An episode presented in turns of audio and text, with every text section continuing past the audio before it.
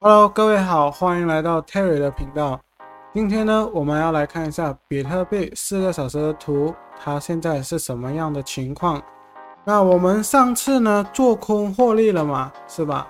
那现在呢，我等它来到了这个常年的一个大支撑来看一下，然后我们可以看到，在这个价位，也就是大概两万九这个价位。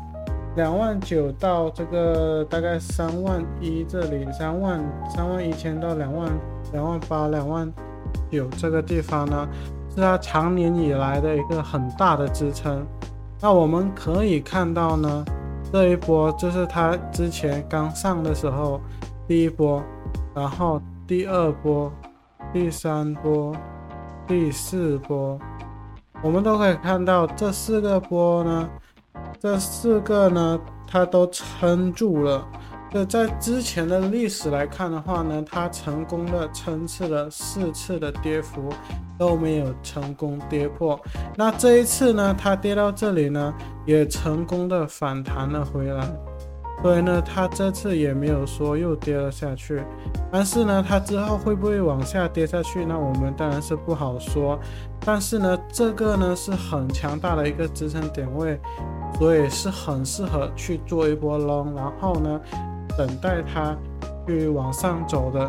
居然现在这个市场的情况，还有现在的这个国际的经济情况是很不乐观的，就好像说美联储呃已经宣布第二次加息啊，六月要加息啊之类的，都弄到很多投资者都都赶快抛售股票啊，或者说。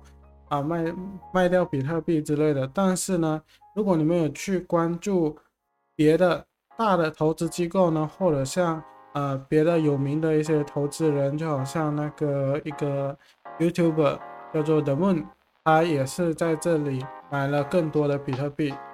那当然呢，你们如果买现货的话，当然是最好。那如果你们做做这种期货的话，也是可以的，就是一种。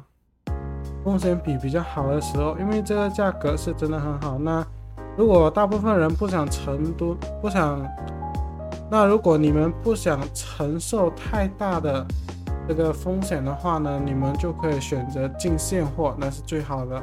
因为在这个价格呢，是真的是非常好的一个价格了。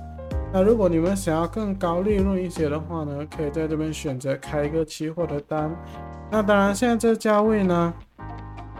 你们进一波，然后它就算在这个价位撑住，它没有说继续往下跌的话，它只要撑住，那你就已经抓到了一个非常好的进场点。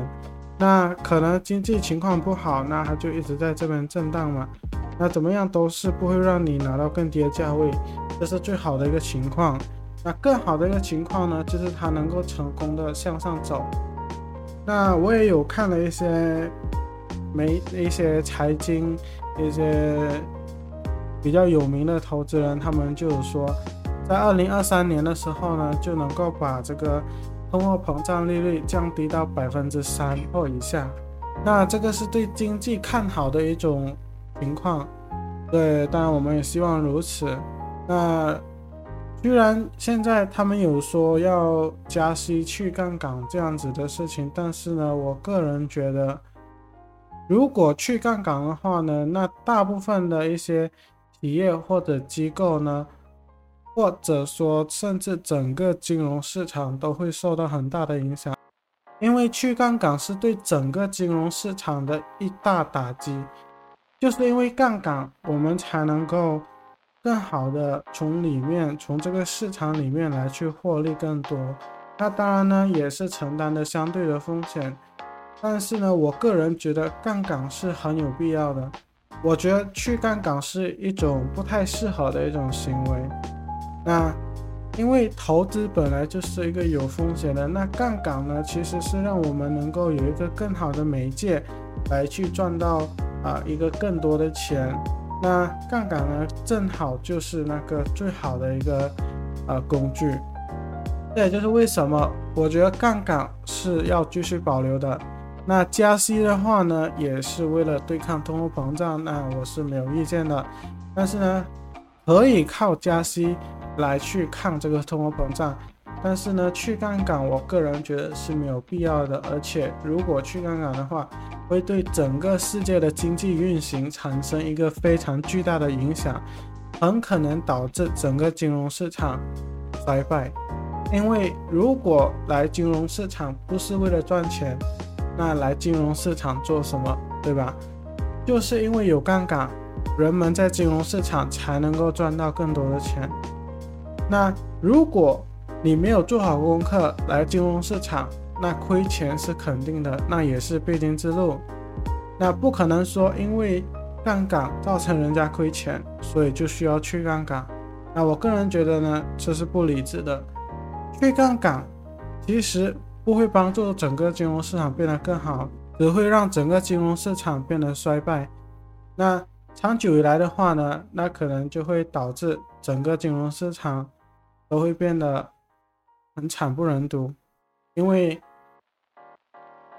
没杠杆的话呢，是不会有太多的一些人会想要来这里搞钱，来这里赚钱的，因为。毕竟这样子的方法能够赚到钱已经不多了。好的，那我们继续来看一下比特币。那我们可以看到呢，它这里反弹了。因为我刚才来看的时候呢，我没有设置那个 L，就是警示，对我没有在这里看到这个价位。不然的话呢，我如果看到是这个价位的话呢，在这个支撑点，那肯定是马上进的了。那如果能够在这个支撑点马上进到的话呢，那基本上肯定就是反弹了。所以呢，如果之前有看我的影片的呢，我有说到这里是它的最大的支撑点了。那在这边进场肯定风险比是最好的。所以呢，你们可以选择在这边进场。那你们现在基本上都是在呃获利的一个状态。那我比较好奇的是呢，你们可以看到，在之前这三个成功支撑住的这个点呢，我是把这个止损放在了这里，这样子的话呢，不会被上面这根最低这个针呢插到。然后呢，在这边的时候呢，这个针的话呢，是确实是，我来看一下有没有弄到。基本上好像是没有弄到的，因为它线连的太紧了。对，基本上的话呢，如果它跌破的话，那我们就是关单，顶多就是关单，止损出场。但是呢，这是非常强的啦，一个点位，所以是非常值得的。然后我们来看一下日线图。那日线图的话呢，我们可以看到。它就是这样子往上走，整体来说呢，虽然还是在 down 圈，然后魅迪也是一样在 down 圈还没有转，但是 RSI 呢，因为是到了超卖，所以开始反转，来了一波上升，然后刚好也是到支撑，所以呢，这时候呢进场是比较好的。那我们来看一下 ETH，ETH 的话呢，日线图来看。等一下，它还没有显示出来。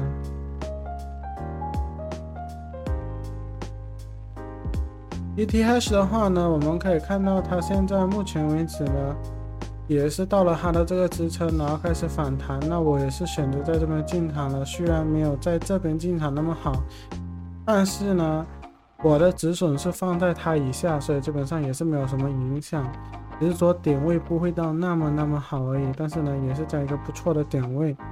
那当然，以太坊的话呢，它底下其实是还有一个比较重大的支撑。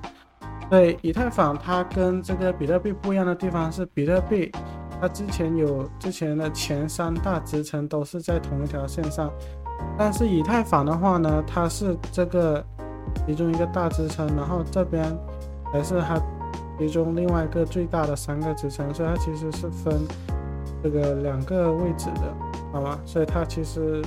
掉当然是还有掉的那个可能性的，因为它最大的支撑，另外一个大支撑还是还没有到。